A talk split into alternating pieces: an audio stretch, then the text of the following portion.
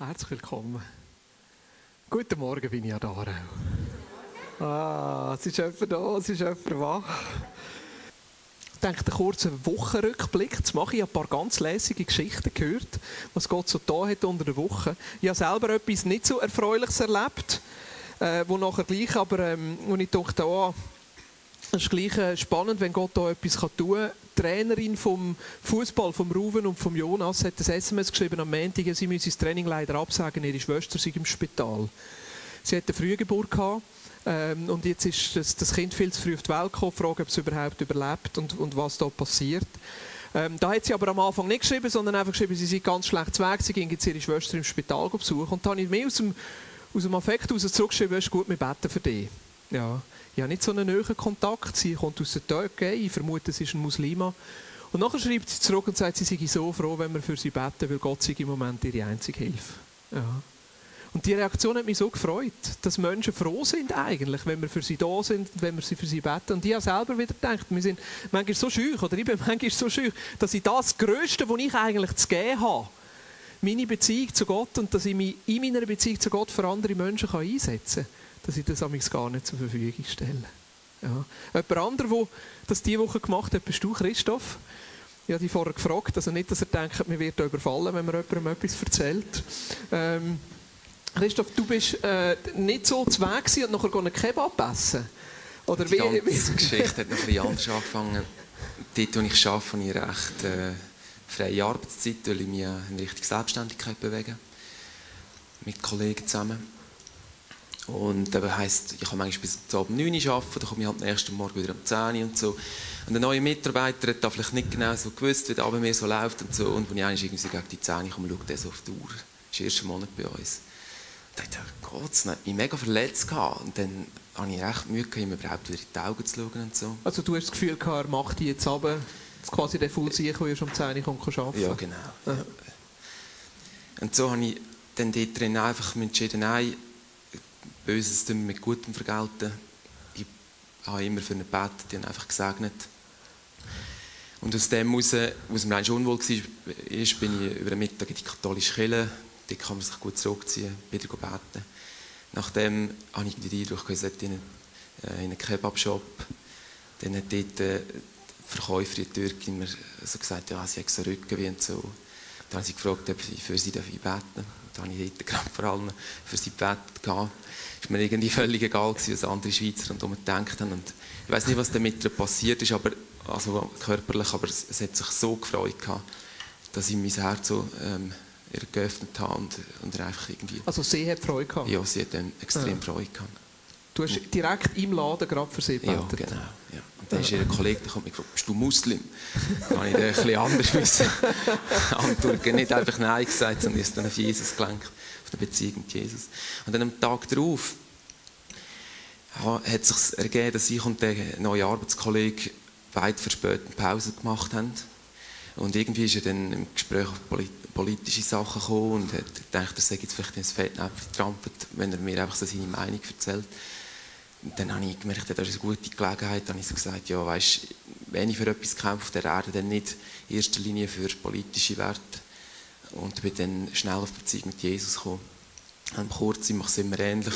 Ich erzähle immer von meinem Zeugnis, wie ich aus Depressionen und bis zum Punkt von Selbstmordgedanken dann von einem Tag auf diese Begegnung mit Jesus hatte und so frei gemacht wurde, bin rausgekommen, als wäre ich da vor 14 Jahren gewesen, in einem Raum voller stinkiger Luft gewesen, rausgekommen, frische Luft. Dann lässt er immer, je aufgeweckter zu, macht immer mehr die Augen auf und so und fragt mich immer mehr, ja, wie bist du genau frei geworden? Ja, hast du menschliche Hilfe? Ich muss sagen, nein, ich habe nur Jesus, wirklich nur in der Verzweiflung bin ich zu Jesus gegangen und bin von ihm voll zur Hilfe gekommen. Und er erzählt er von seinem Sohn, der auch Depressionen hatte gerade. Und sie konnten nicht helfen und er hat die Klinik müssen und so weiter und so fort. Und dann ist in einer Minute so eine Liebe entstanden zwischen uns und so ein Vertrauen von ihm zu mir und da hat mir so einfach gezeigt, was Gott kann tun kann, wenn wir Menschen segnen und mit Gutem vergelten, was wir Böses kassiert haben. Wow.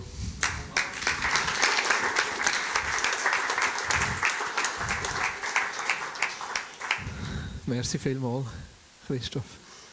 Willst du noch etwas erzählen von dieser Woche, die er mit Gott erlebt hat? Kommen zu dir. Da kann ich auch noch ein bisschen abhocken, weißt Wir sind, das war heute vor einer Woche, gell? Genau, heute vor einer Woche sind wir noch der letzte Bits aus der Ferien zurückgefahren. Es waren etwa 500 Kilometer. Gewesen, mit einem nicht so schnellen Fahrzeug. genau. Nein, wir, wir, sind mit dem Wohnmobil von Hönes, das ist so ein VELT, sind wir äh, in der Ferien gewesen. ja, ich habe am Sonntagmorgen habe ich einfach noch die Losungen gelesen, bevor wir zum Morgen gegessen haben, dann weitergefahren sind und ich werde euch die zwei Losungen, also die zwei Texte schnell lesen, dann noch etwas Kleines dazu sagen. Ähm, eine steht im Esa und heißt: wir, wir demütigen uns vor unserem Gott, um von ihm eine Reise ohne Gefahren zu erbitten. Und aus der Apostelgeschichte schrieb der Lukas: Und es geschah, als wir die Tage zugebracht hatten, da machten wir uns auf und reisten weiter. Und sie geleiteten uns alle mit Frauen und Kindern bis hinaus vor die Stadt und wir knieten nieder am Ufer und beteten. Wir haben dann nachher auch noch zusammen gebetet. Wir sind dort auf einem Campingplatz, gerade an der Rhone, also wir sind auch am Ufer. Gewesen. Die zwei Texte haben extrem zu uns geredet. Wir haben einfach um Schutz auch gebetet auf der Reise und wir haben so ein paar wirklich brenzlige Situationen erlebt. Und das Krasseste war auf der Umfahrungsautobahn von Champery, dort vier, sind vier Spuren. Auf der zweiten Spur ist ein Auto einfach verlassen, ohne Pannenblinker. Vorne haben die Räder gefehlt, ist halb schräg gestanden.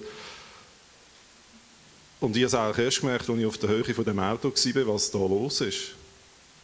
Und ich konnte nachher einfach nur noch Gott Danke sagen und einfach, ich habe einfach gewusst, das war wirklich Gott. Mhm. Einfach durch die Texte, die wir am Morgen gelesen haben, für das, wo wir gebetet haben. Das war eine mega Bewahrung. Merci vielmals. Du gibst mir gerade eine Steilvorlage, Michi. das Thema heute Morgen ist ja, wie gehen wir mit der Bibel um? Oder genauer, prüft alles und das Gute behaltet. Es ist äh, ein Thema, das mich beschäftigt seit nach der Sommerferien.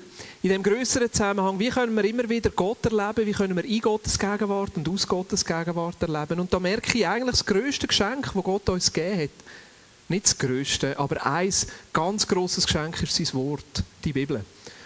Und gleichzeitig merke ich, wir müssen immer wieder neu herausfinden, wie finde ich den Zugang zu dem Buch, wie finde ich den Zugang zu der Bibel, zu Gottes Wort und wie kann ich selber in einen Lebensstil hineinkommen, wo die Bibel immer wieder zu mir reden kann, in meinen Alltag kann reinreden Ein Wort, wo der Paulus zu Kolosser schreibt, ein Vers, ist mir dort speziell wichtig geworden. Dort heißt es im Kolosser 3, Vers 16, Lasst das Wort des Christus reichlich in euch wohnen, in aller Weisheit. Lehrt und entmahnt einander und singt mit Psalmen und Lobgesängen und geistlichen Liedern dem Herrn lieblich in eurem Herzen Lasst das Wort von Christus reichlich unter euch wohnen. Das Wort von Christus. Ich denke, der Paulus hat hier primär mal die Botschaft und das Leben von Christus gemeint. Aber ich glaube, wir dürfen es auch ausweiten auf die gesamte Bibel. Dass die Bibel unter uns lebt. Und die Aufforderung, hey, lernt die Bibel, lernt das Wort Christi, lernt das lebendige Wort, wo im Moment zu euch redet, lernt das reichlich unter euch wohnen, ist auch eine Aufforderung für uns, als da auch. Wie können wir die Bibel unter uns wohnen, leben, wie kann das immer wieder zu uns reden? Und das Interessante finde ich, dass der Paulus da nachher einen Link macht und sagt, schaut nachher, dass er einander ermutigt, ermahnt, lehrt. Und das ist das, was mir gefällt bei uns als Vineyard Aarau. Wir sind eine Laienbewegung. Wir hängen nicht ab in unserer Bibelauslegung von einem Theologe, von einem Leiter, von jemandem, der sagt, du bist der, der uns sagen kann, so muss ich es richtig lesen, so ist es richtig und das andere ist falsch. Sondern, was wir wollen, ist, dass die Bibel zu uns allen redet und dass wir einander gegenseitig können ermutigen können, gegenseitig können lehren Dass der Schatz unter uns allen lebt. wir sind in den letzten Predigten auf das eingegangen. Und haben gemerkt, dass wir schlussendlich immer wieder auch die Hilfe vom Heiligen Geist brauchen, weil uns das Wort lebendig macht. Und dass es nicht in erster Linie eine Frage ist, wie gescheit bin ich und wie viel habe ich studiert und wie viel weiß ich und wie viel kenne ich Zusammenhänge, sondern in erster Linie eine Frage ist, kann ich mein Herz immer wieder neu auftun und zulassen, dass die Bibel in meinen Alltag hineinredet? Kann ich zulassen, dass die Bibel mir etwas zu sagen hat? Wir sind vor, vor vier Wochen auf die Frage eingegangen, ja, ist die Frage, ist die Bibel wahr oder nicht wahr, überhaupt die richtige Frage? Und wir sind am Schluss zum Punkt gekommen, nein, das ist eigentlich, es ist eine relevante Frage, aber nicht die wichtigste Frage. Viel wichtiger ist die Frage, kann ich der Bibel vertrauen? Kann ich der Bibel vertrauen? Dass Gott das Wort, das Dokument, die Sätze, die Geschichte, die Erzählung immer noch brauchen, um in meinen Alltag heute hineinzureden und meinen Alltag zu verändern, damit ich Teil dieser Geschichte werde. Ja, Matthias seine Predigt gelesen von vor zwei Wochen. Ganz spannend, wie du den Zugang gefunden hast zum Wort Gottes. Natürlich auch ganz spannend, wie Gott den Absturz von einem iPad kann brauchen um zu dir zu reden. ich habe das auch positiv gesehen, Matthias. Und das ist schlussendlich da, wo wir uns wünschen, so wie du heute Morgen gesagt hast, wie ein Bibelwort anfängt in unsere Situation hineinreden und wie wir das ernst nehmen. Und nicht einfach nur lesen, sondern wie wir konkret nachher sagen, kommen Kinder, jetzt beten wir. Jetzt beten wir, das heisst gerade konkret für uns, dass wir die Bewahrung auf unserer Reise brauchen und wir erleben die Bewahrung nachher auch. Dort, wo das Wort nachher lebendig wird. Und ich merke, dass es wichtig ist, dass wir die Bibel ernst nehmen dass wir zulassen, dass die Bibel in unseren Alltag, in unsere Zeit hineinreden kann. Und gleichzeitig merken wir, dass das auch eine Herausforderung ist. Wir haben in einzelnen Predigten vorher schon angeschaut, dass die Bibel eigentlich zu jeder Zeit zu der Sprache von dieser Zeit redet. Also jedes Buch, jede Geschichte, jede Aussage hat einen Kontext. Ist eingebettet in eine Zeit, ist eingebettet in eine Geschichte, ist eingebettet in eine Gemeinschaft. Und da kann sein, dass wenn etwas in einem Kontext steht, es in einem anderen Kontext noch ganz anders heisst. Eine Zeit lang bin ich ja Taxi gefahren. Und die eine ist eine Gruppe äh, von jungen Männern im Taxi gehabt, die haben Geburtstag gefeiert. Das sind dicke Freunde gewesen. Dicke Freunde. Ich habe das nicht gewusst. Die sind einfach zu mir ins Taxi eingestiegen. Am Anfang waren es fünf, der vier, der drei, der zwei, der eins. Und der, der Geburtstag hatte, hat jedes Mal, wenn jemand von seinen Kollegen ausgestiegen ist, gesagt, Leck ist das ein Arschloch. Gut ist der endlich weg. Leck ist gut, sind wir den los. Ich bin jedes Mal verschrocken. Ihr seid auch ganz ruhig. Ich zitiere nur, keine Angst. Jedes Mal dort gedacht, was ist da für eine? Was ist da für eine? Jetzt sind doch das, jetzt haben doch die Geburt. Als ich nochmal noch innen im Taxi hatte, habe ich gesagt, du, soll ich jetzt das auch über dich sagen, wenn du aussteigst?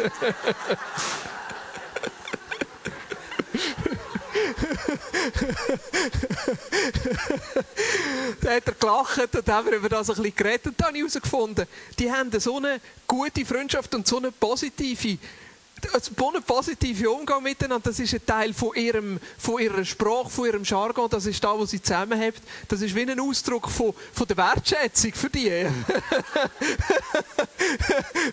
ich habe mir das nicht so vorstellen aber für die ist das so.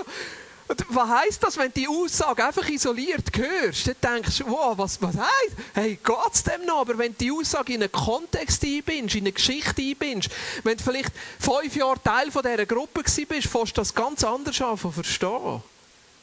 Und so ist jede Aussage in einen Kontext eingebunden. Das heisst auch, wenn sich der Kontext ändert, dass sich die Aussage nachher vielleicht auch verändert. Nicht unbedingt, aber es könnte ja sein. Und das ist die Herausforderung, wenn wir die Bibel lesen. Ja, wie können wir, wie können wir sicher sein, dass wir schlussendlich nachher, da wo wir rausnehmen als Erkenntnis beim Bibellesen, dass, dass wir das richtig verstanden haben. Und ich weiss, es ist eine gefährliche Aussage und trotzdem, ich möchte sie immer wieder wiederholen. Die Bibel ernst nehmen heisst teilweise, dass wir die Bibel nicht wörtlich nehmen.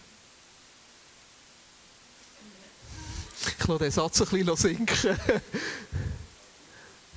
Die Bibel ernst nehmen heisst teilweise, nicht überall, aber heisst teilweise, dass wir die Bibel nicht wörtlich nehmen. Ich würde sogar behaupten, jeder von uns macht das. Also ich habe mit verschiedenen Kirchen zu tun, ich habe mit verschiedenen theologischen Strömungen zu tun, ich habe mit mit, mit, mit Theologen auch schon austauscht, die wirklich sehr stark auf dem Buchstaben verhaftet sind. Der Fachbegriff für das ein Biblizist, der sagt, jedes Wort, jeder Buchstabe ist genau so, wir müssen es genau so nehmen.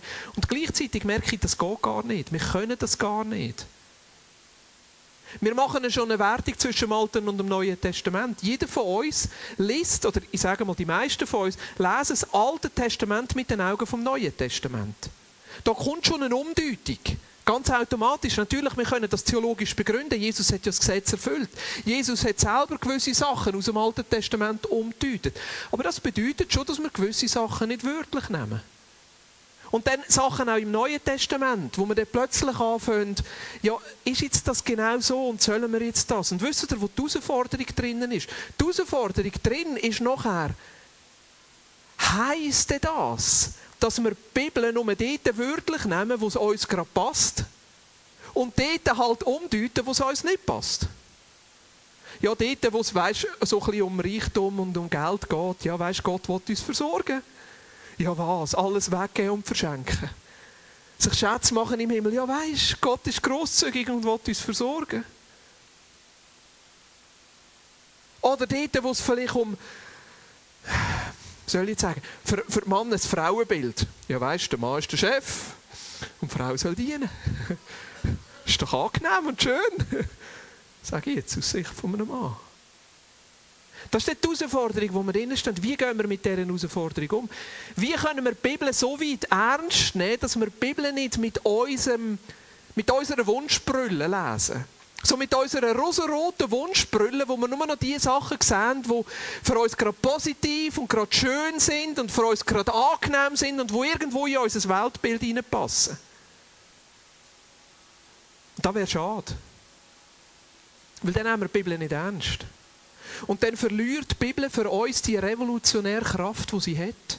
Dann verliert die Bibel die Kraft, unser Leben zu verändern, unser Leben zu prägen. Dann verlieren wir etwas von dem Wort Gottes, das uns reinnehmen in die Geschichte. Und mit uns die Geschichte weiterschreiben Und gleichzeitig, wenn wir sagen, dass wenn wir die Bibel ernst nehmen, dass wir sie nicht in jedem Fall wörtlich nehmen, dann stehen wir ganz konkret in dieser Frage. Oder in dieser Gefahr, dass wir selektiv anfangen zu lesen. Darum habe ich gemerkt für mich, wie wichtig es ist, dass ich immer wieder größere Abschnitte in der Bibel lese. Dass ich nicht nur, nicht nur, ich darf schon auch, aber nicht nur die Losungsverse lesen. Nicht nur einzelne Sachen rauslesen. Nicht nur Sachen lesen, die andere mir in dem Sinn vorausgehen. Sondern dass ich mich immer wieder mit der ganzen Bibel auseinandersetze. Auch immer wieder Texte im Alten Testament, immer wieder auch ganze Bücher lesen. Im Moment mache ich es so, dass ich versuche zwei oder dreimal pro Tag einfach ein Kapitel zu lesen. Ich merke zum Beispiel, am Morgen bin ich wahnsinnig aufnahmefähig. Da kann ich am Abend das Gleiche noch einmal lesen und denke, habe ich das wirklich am Morgen gelesen? und gleichzeitig merke ich auch, wie gut das ist. Im Moment lese ich Bücher im Neuen Testament, Bücher von, von Paulus, drei oder viermal hintereinander durch im Zeitraum von zwei, drei Wochen. Wo ich merke, ich muss mich wie im grossen Bild immer wieder neu aussetzen. Nicht einfach nur selektiv Sachen rausnehmen. Aber ihr merkt, es gibt unterschiedliche Sachen, wie man sich dem nähern kann. Ich möchte euch heute Morgen einfach überblicksmäßig fünf Sachen näher bringen, anhand von einer relativ herausfordernden Stelle. Und die Stelle steht im 1. Timotheus 2, Vers 12 bis 15. Da heißt es, ich erlaube aber einer Frau nicht zu lehren, auch nicht über den Mann zu herrschen, sondern ich will, dass sie sich in der Stille halte. Denn Adam wurde zuerst gebildet, dann Eva, und Adam wurde nicht betrogen, die Frau aber wurde betrogen und fiel in Übertretung. Sie wird aber durch das Kindergebären hindurch gerettet werden, denn sie bleiben im Glauben und Liebe und Heiligkeit mit Sittsamkeit. Wow. Jetzt, wenn wir die Stelle wörtlich nehmen, was heißt da? Erstens zeichnet sich das Frauenbild, wo grundsätzlich davon prägt ist, dass die Frau schwach ist und einfach kann verführt werden. Das zeigt ja schon das Beispiel mit Adam und Eva, sagt Paulus. Schließlich ist ja Eva verführt worden. Und sie hat nachher Adam verführt. Dass Adam vielleicht dort seine Rolle nicht wahrgenommen hat und hergestanden ist, von dem schreibt er nichts. Und dann sagt er auch noch, ich erlaube einer Frau nicht zu lehren. Da geht es von einer Gottesdienstsituation aus. Also wir hätten den ersten Teil vom Gottesdienst schon können vergessen Brigitte? Schlecht gewesen. Und einen Teil von unserer Gottesdienstplanung könnten wir auch hören, weil wir haben drei Frauen, die regelmäßig predigen. Regelmäßig, eines pro Jahr. Zweimal pro Jahr. Aber doch ab und zu. Und ich kann euch ehrlich sagen, mir ist das wichtig. Ich persönlich bin davon überzeugt, dass es richtig und sogar nötig ist, dass Frauen lehren. Ja? Sie gehen aus einer anderen Perspektive als Männer. Sie kommen aus einer anderen Lebenswelt. Sie können die Sachen anders bringen. Und nicht nur für Frauen, sondern auch für Männer. Und gleichzeitig ist der Vers für einige Kirchen um uns herum bindend und sie erlauben darum keine Frauen, die predigen und sie erlauben darum auch keine Frauen in der Leitung. Das führt manchmal zu ganz kuriosen Situationen. Zum Beispiel, dass zwar die Ehepaare in der Leitung sind, aber die Frau quasi nur in der Leitung dabei sein weil der Mann drinnen ist, aber die Frau hat eigentlich viel mehr zu sagen. Das finde ich immer so lustig. Ich gehe davon aus, dass die Frau genauso von Gott berufen und begabt ist, für die gleichen Sachen zu machen wie der Mann auch. Das heißt aber, dass ich diese Stelle nicht wörtlich lese. Sind ihr noch da?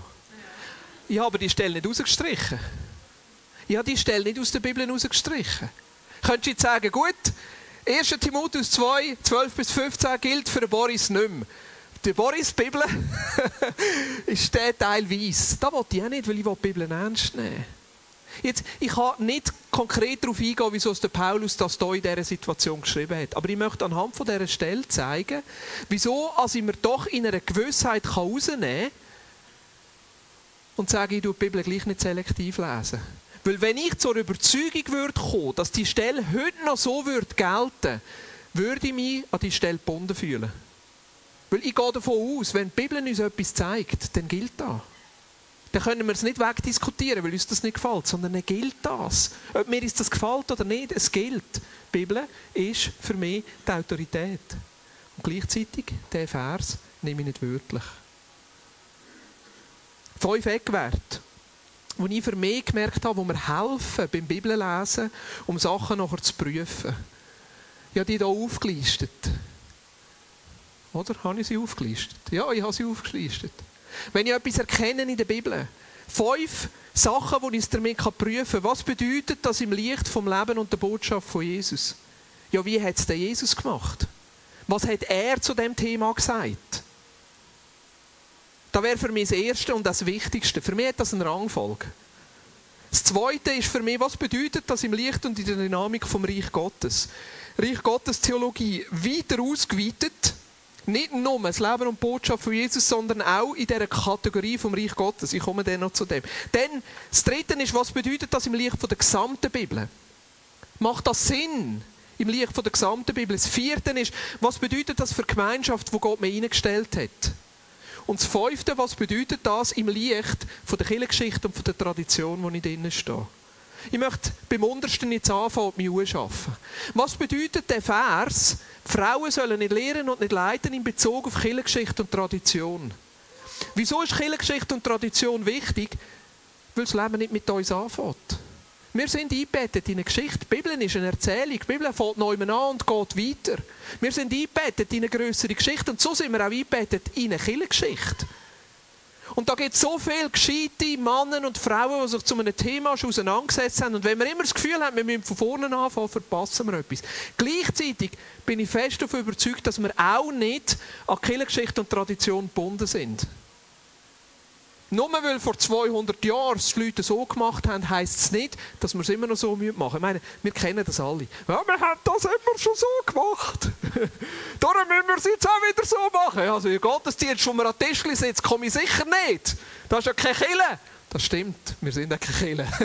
wir sind Menschen, die miteinander unterwegs sind. Aber, versteht ihr, wir stehen hier in einem Spannungsfeld, mein Lieblingswort. Wir stehen in einem Spannungsfeld wo wir Tradition und Kirchengeschichte ehren und ernst nehmen und gleichzeitig auch sagen, wir sind nicht daran gebunden. Wir lesen die Bibel nicht mit den Brüllen der Tradition, aber trotzdem, wir lassen das einfließen. Was haben andere Leute dazu gesagt? Jetzt zu dem Thema. Wie ist Tradition und Kirchengeschichte mit, mit der Frage Frauen in, in Leiterschaft und beim Predigen umgegangen? Wenn wir in die ersten Kirchen anschauen, ist das nicht so ein Problem gewesen. Dort hat es Frauen gegeben. Wenn wir den Abschnitt im Römer 16 zum Beispiel schauen, wer der Paulus erwähnt, wer alles in dieser Kirche in Rom mitgeholfen hat, finden wir verschiedene Frauen. Wir finden Phoebe, die Junia, wobei in der Theologie ist es ein bisschen umstritten. Die Theologen sagen, dass Junia war, aber nachher haben sie in den späteren ein S angehängt, um einen Mann daraus zu machen, weil sie wird als Apostel erwähnt. Ja. Ah, eine Frau kann doch nicht Apostel sein. Da muss doch ein S fehlen. Also fügen wir noch ein S hinzu. Ursprünglich war es Junia. Also ist noch interessant. Ich sage jetzt einfach mal, ich gehe davon aus, es ist eine Frau. Junia, Evodia, ziemlich sicher eine Frau, Syntyche, Priska, die werden erwähnt als Leute, die in dieser Kirche gedient haben. Die haben ermutigt, die haben geredet, die haben predigt, die haben geleitet. Also in der ersten Kirchengeschichte, am Anfang, ist das nicht so ein Problem gewesen. Auch in anderen Briefen werden Frauen erwähnt. Wieso ist es nachher später nicht mehr so gewesen, dass nur noch Frauen, nur noch Männer sind, die dient haben? Je mehr als Kille zu einer Machtstruktur und zu einer Organisation geworden ist, umso mehr haben Männer Überhang genommen. Die können sich anscheinend einfach besser durchsetzen. Anscheinend.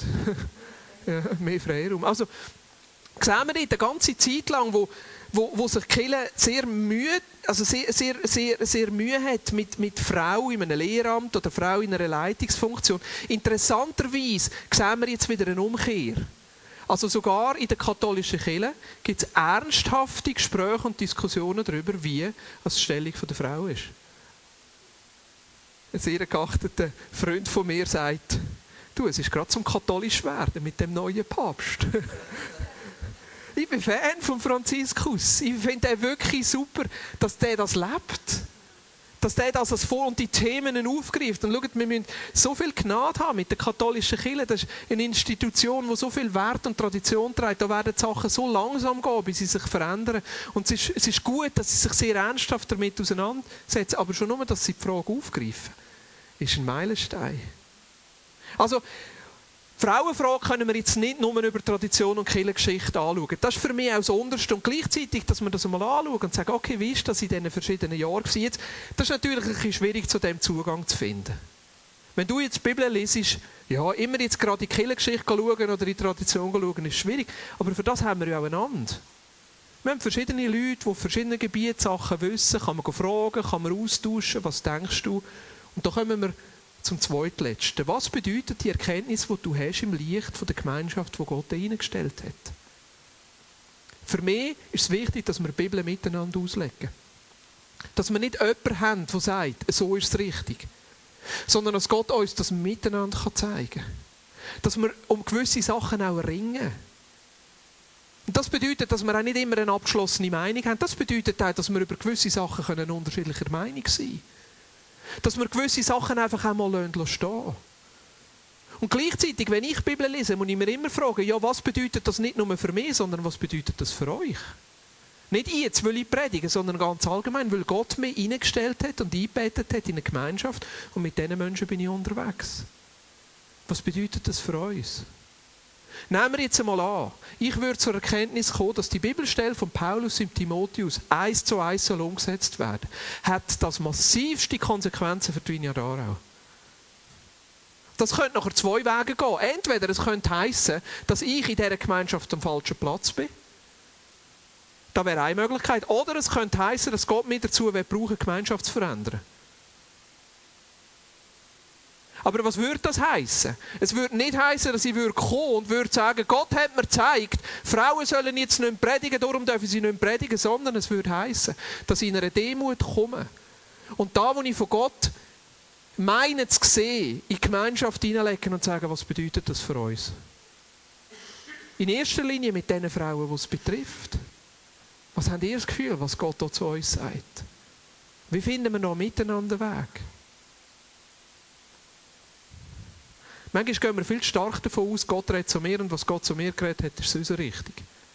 Nein, es ist, die Bibel ist ein Buch der Gemeinschaft, wo wir darüber austauschen, wo wir um Fragen ringen, wo wir miteinander merken, das ist da, wo Gott möchte sagen. Das dritte nachher, was bedeutet das im Licht der ganzen Bibel? Jetzt zu der Frauenfrage. können wir durch die ganze Bibel durchgehen und schauen, ja, wo, wo, hat, wo hat Gott Frauen gebraucht? Und da sehen wir, dass Gott immer wieder Frauen gebraucht hat. Deborah als Richterin, Hulda als Prophetin, Geschichte um Ruth, Königin Esther. Im Neuen Testament die verschiedenen Marias. Wo wir sehen, eigentlich im ganzen Alten wie auch Neuen Testament hat es immer wieder Frauen gegeben, die von Gott gebraucht worden sind. Also was bedeutet die Erkenntnis, Frauen sollen nicht lehren und nicht leiden im Licht der ganzen Bibel? Es wirkt komisch. Es wirkt doch komisch. Also es, es wirkt doch irgendwie nicht. Ja, wieso soll Gott einen Deborah brauchen und einen Esser brauchen und einen Ruth brauchen? Und dann gleichzeitig im Neuen Testament heißt es plötzlich, aber jetzt sollen sie ruhig sein. Stimmt doch etwas nicht. Ihr da? Das grosse Bild zu sehen, hilft, da wo Gott mir zeigt hat, einbettet zu lassen, ins Licht der ganzen Bibel. Das zweite Oberste. Was bedeutet die Erkenntnis nachher im Licht und in der Dynamik vom Reich Gottes? Was ist das Reich Gottes? Römer 14, Vers 17. Denn das Reich Gottes ist nicht Essen oder Trinken. Manchmal auch, aber nicht immer. Das Reich Gottes ist nicht Essen oder Trinken, sondern Friede, Freude und Gerechtigkeit im Heiligen Geist. Friede, Freude und Gerechtigkeit im Heiligen Geist. Sondern Gerechtigkeit, Friede und Freude im Heiligen Geist. Also nicht Friede, Freude und Eierkuchen, sondern Gerechtigkeit, Friede und Freude im Heiligen Geist. Das sind Merkmale vom Reich Gottes. Jetzt Gerechtigkeit, ist das gerecht, wenn nur Männer Sachen dürfen machen und Frauen nicht? Was meint ihr? Ja, nein, nicht gerecht. Ist es gerecht, dass jemand benachteiligt wird, nur auf Grundlage vom Geschlecht? Nein. Ja, bringt das Frieden? Vielleicht. Manchmal. da wäre so ein bisschen die römische Vorstellung. Unterdrückung bringt Frieden. Nein, aber der Frieden, wo Jesus meint, ist ein Miteinander, ein Austausch, ein, ein Reingehen. Bringt es Freude? Nein, sicher nicht. Also auch die Dynamik gesehen, wo Jesus sagt über Gleichnis, zum Beispiel der Erste wird Letzte sein oder der, der bei euch will, herrschen soll der Diener von allen werden. Das ist so ein bisschen das, was ich meine mit der Dynamik vom Reich Gottes. Dynamik vom Reich Gottes einander annehmen, und gerne. Dynamik vom Reich Gottes, der schwache Ehre. Frauen auszuschliessen von gewissen Sachen, entspricht das der Dynamik vom Reich Gottes? Habe ich das Gefühl nicht. Und dann der letzte Test, oder eigentlich der erste, der wichtigste für mich. Was bedeutet die Erkenntnis im Leben und in der Botschaft von Jesus?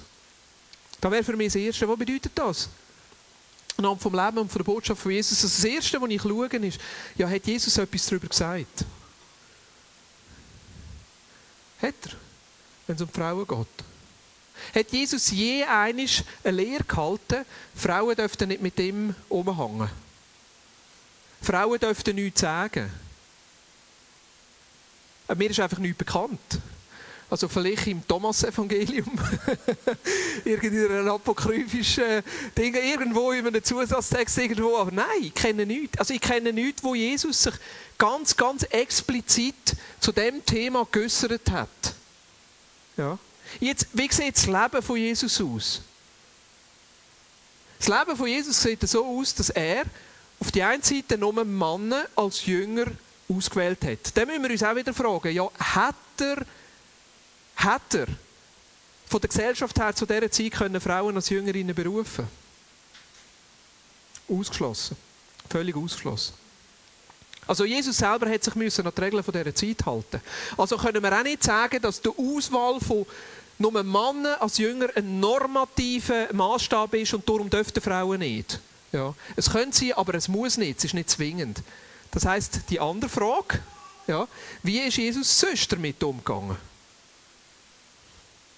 Er hat Frauen zugelassen. Er hat Frauen vorgehabt. Er hat sie ernst genommen. Was bedeutet das weiter?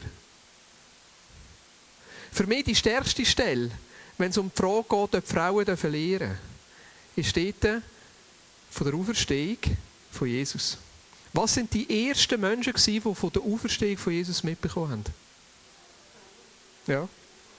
Jetzt, wenn du in Matthäus 28 schaust, sie haben die Auferstehung miterlebt, die Auferstehung von Jesus. Sie haben sie miterlebt und sie meinen nachher, es seien Gärtner. Das sind Engel, die sagen, gehen zurück zu den Jüngern und sagen ihnen, was passiert ist. Und nachher begegnen sie sogar noch Jesus. Jesus bestätigt die Berufung noch einmal und sagt, geht zurück und sagt den Jüngern, was ich euch gesagt habe. Und sagt ihnen, sie sollen auf Galiläa kommen. Also Jesus beruft selber Frauen, um Männer die Botschaft von der Auferstehung weiterzugeben. Finde ich interessant. Ja, Paulus, was machst du jetzt mit dem? Mir hilft das. Mir hilft das, einen Rahmen zu haben, um Sachen einzuordnen. Mir hilft das, konkret durch Sachen durchzugehen und zu sagen, hey, wie bringe ich das in einen Kontext? Wie bringe ich das in einen Kontext? Wollt die Bibel ernst nehmen? Ja, zu 100 Prozent. Zu 100 Prozent. Und wenn die Bibel mir etwas zeigt, als Wort, dann gilt das und dann bindet uns das. Ob mir das gefällt oder nicht, spielt keine Rolle. Es bindet mich. Und gleichzeitig heißt das nicht in jedem Fall, dass ich die Bibel wörtlich nehme. Sondern es bedeutet, dass ich mich mit dieser Botschaft auseinandersetze. Dass ich das an mir herlasse. Dass ich um das ringe. Dass ich andere frage, wie sie das verstehen dass ich mit anderen ins Gespräch komme, dass ich sage, ja, was bedeutet das im Licht der gesamten Bibel? Was bedeutet das im Zusammenhang mit der Dynamik vom Reich Gottes? Was bedeutet das im Leben und der Botschaft von Jesus? Jetzt, damit lohne ich auch zu, dass jemand anderes auf einen anderen Schluss kommen kann. Wir haben um uns herum Kirchen, die diese Stelle im Timotheus anders verstehen. Sind es wegen dem keine Kirche? Nein. Sind wegen dem genau gleich meine Geschwister. Wenn sie die Bibel ernst nehmen, wenn sie Christus im Mittelpunkt haben, dann soll doch das nicht eine Frage sein, die uns trennt. Vielleicht, wenn du jetzt heute Morgen da bist und du sagst, also Boris, so wie du jetzt die Stelle ausleist, das ist fahrlässig, das ist schlecht, ich sehe das anders. Du darfst da. Du darfst da. Das, das ist in Ordnung. Ja. Es gibt nachher gewisse Fragen, jetzt gerade zum Beispiel, ob es darum geht, ob Frauen dürfen predigen oder nicht, wo wir als Leitung die Verantwortung haben, diese Frage zu klären. Ja. Aber wenn du jetzt zu mir kommst und sagst, hey, ich habe das Gefühl, wir sollten die Bibelstelle ernst nehmen, dann muss ich das stehen. Und du darfst eine andere Meinung haben. Und gleichzeitig zulassen, dass es ein Leitungsteam gibt, wo in gewissen Fragen nachher sagt, aber wir verstehen die Bibel nicht so. Versteht ihr? Der Unterschied drin, die Abgrenzung drin. Wichtig ist, dass wir sagen, ich nehme die Bibel ernst. Ich gehe nicht einfach leichtfertig darüber hinweg. Ich nehme die Bibel ernst.